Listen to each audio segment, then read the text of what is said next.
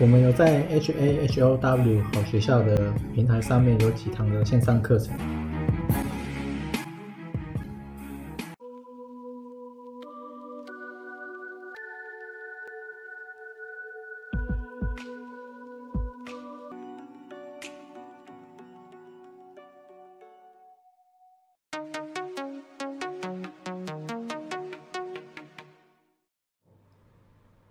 今天是二零二二九月二十五，然后我有看到这个也是核心光电股份有限公司。其实我不知道他是以个人的名义还是公司的名义买，应该他应该是以个人，但我不我不确定他是公司还是他名字乱打。他呃我的三堂课程他都有买，然后他也都帮我有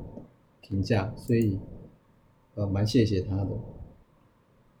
他都帮我留五星好评，然后这次有看到一个比较特别的是，期权的清算公司 OCC，它这个 OCC 我看它是美国交易所交易这种期权的中央的清算机构，就是说基本上你买卖都会透过它，它就是一个啊有点类似中间人这样子。他干什么呢？他去跟证监证监局 SEC 去做申请，他去申请，他要未来呃，可能他会需要更多的流动性啊。反正就是他他的现金比例要提高，对不对？好像是二十五亿，然后占他原本的是三十趴，三十趴其实是很多的，三分之一。那他为什么要有？他为什么要提高流动性？一定是因为未来可能有人会坏账，他要预期这个事情发生，所以他才需要更多的现金。那你就可以猜到说他在想什么，就说未来可能还会有一些事情要发生，还没有结束，不然他就不会去跟这个证监局做申请。好像也就只有这么一间而已了，他就这个清算所。所以这这种人的钱都是这种机构的钱都是很敏感的，基本上他会做这样的事情，一定有他的道理。其实就跟债券破底是差不多的，两年期的国债也是持续在走低嘛，不止两年期，五年、十年、三十年，其实基本上都是。然后道琼跟 S M P 五百、纳斯达克还有罗素两千。都是在要破底、要破底的边缘，而且这一次罗素两，因为罗素两千是代表中小型，其实罗素两千跌的幅度好像比较没有那么多，跌比较凶的是道琼，因为道琼是有破，道琼盘中道琼盘中好像是有破，但是后来拉起来。道琼的成分股基本上都是以银行股为主了，如果我没有记错的话，所以台湾的银行股啊，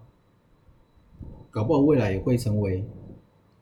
就是相对跌幅比较大的，因为道琼就是跌比较多的。那它盘中虽然有拉上去，就是道琼看起来好像没有破，但是如果你去看一下美元的话，美元涨了一点五四趴。这个是非常大的涨幅，然后债券也是持续在走低，所以基本上会下来，包含了台积电，台积电不是四百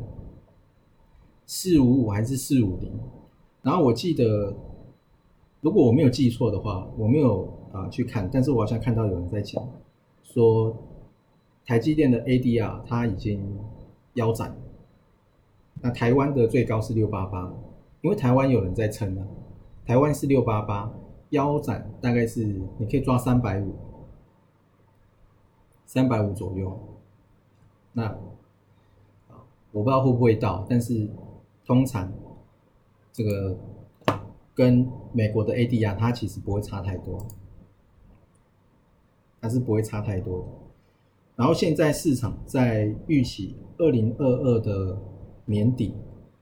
利率是在四点二五到四点五，因为上一次我原本以为市场是预期到四趴，就没想到我最近看这个 Fed Watch 的点阵利率图，它是来到四点二到四点五。那上一次也有提到说，我忘记上一次还是上上次，就是打理由他有讲，你如果再提高的话，很有可能就会下来。他是讲跌二十趴，但是他不可能那么准嘛。但你知道他一定会跌，大概是这样。然后二零二三基本上也都是维持在四点五帕左右，有可能更上面，一直要持续到二零二四才看看有没有下来的机会。而且二零二四目前啊，点阵利率图它其实呃分布的是蛮平均的，就是说你看不太出来它有哪一个特别突出的。突出的点，所以你现在也不太确定它二零二四会不会下来，但我猜应该会啦，应该不会那么久，因为每一年都是有人要退休的，那这些钱都是要，这些钱都是要靠洗市场的钱来，不然你哪来那么多钱？所以应该再久也不会撑过，也不会低，也不会低超过三年，应该还是会起来的。只是问题是，你如果上面没有卖掉的话，你未来会很惨。然后再来就是普丁的核威胁奏效，但使用核武则另当别论。这个是《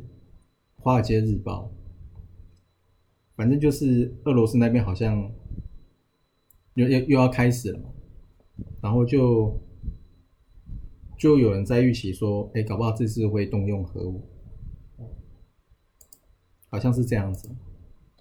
然后上一次鲍威尔好像有讲到说，他认为房市降温或是房市它的下跌，其实是还不错的。而且他说联准联准会要抱最好的希望，做最坏的打算。那。重点就是他有提到说，房价的下跌是好事，这个是 Fed。就如果你打关键字的话，可以查到。然后最后一个是关于解封，好像说十月十三号就是年假过后，他刚好就安排在年假过后就变零假期，就你基本上就是可以出国了。你也不会受到说要在自我管理这样子。那看到这个是因为，我记得我那个时候中秋节回去的时候，我有回南部，然后我就有跟我的家人讲说，长隆行的钱都没有出来，解封应该最近就会发生。那没想到呢，哎，我现在就看到了，我大概是两个礼拜前讲的，啊，其实那个时候也是猜的。但是就被我猜中了，然后再来是，我们跟进费的升息，这是联合新闻网的，央行是宣布升息半码，然后存准率是调升一码，反正大概我们就是都半码半码升，大概呢就是这样，反正整体的方向看起来应该还会再。持续好一段时间。